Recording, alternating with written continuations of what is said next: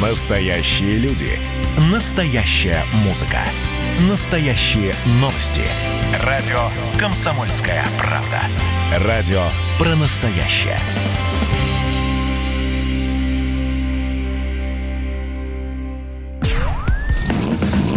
Под капотом. Лайфхаки от компании «Супротек». С вами Кирилл Манжула. Здравия желаю. Без двигателя автомобиль не поедет. Без ходовой и трансмиссии он тоже не сдвинется с места. Есть еще десяток разных агрегатов, без которых машина будет бесполезным куском железа. Однако среди множества необходимых деталей в автомобиле встречаются, так сказать, факультативные узлы, без которых можно исправиться. И когда мы сталкиваемся с покупкой автомобиля, то каждый раз задаемся вопросом, а надо ли за эти дополнительные опции переплачивать? Вот, например, передние противотуманные фары. Так ли они необходимы и может ли их заменить простой дальний свет? Насчет необходимости у меня ответ простой. Да, противотуманки могут понадобиться. Рано или поздно любой водитель сталкивается с плохой видимостью из-за тумана, и дальний свет не может его рассеять. Что будет, если в тумане включить дальний свет? Да ничего хорошего.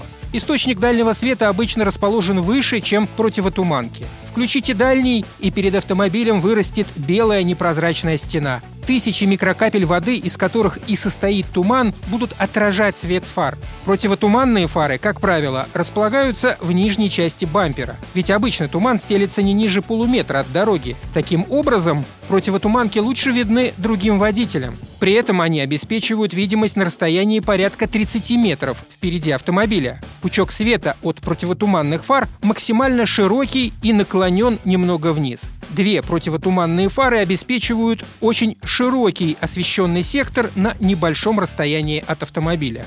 Специалисты советуют не устанавливать в противотуманные фары ксеноновые или светодиодные лампы. Помимо того, что это запрещено и карается лишением водительских прав, вы еще и снизите эффективность фар. Дело в том, что большинство ксеноновых и светодиодных ламп имеют высокую цветовую температуру. Это синеватый свет с длиной волны 450-470 нанометров а свет с такой длиной волны сильнее преломляется на микрокаплях влаги, из которых и состоит туман. Гораздо лучше работает желтоватый свет с низкой цветовой температурой. Длина его волны 560-590 нанометров меньше рассеивается каплями влаги.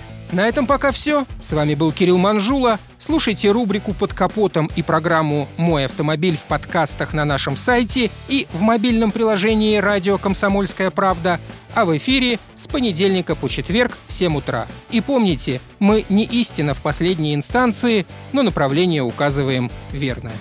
Спонсор программы ООО «НПТК Супротек». Под капотом. Лайфхаки от компании «Супротек».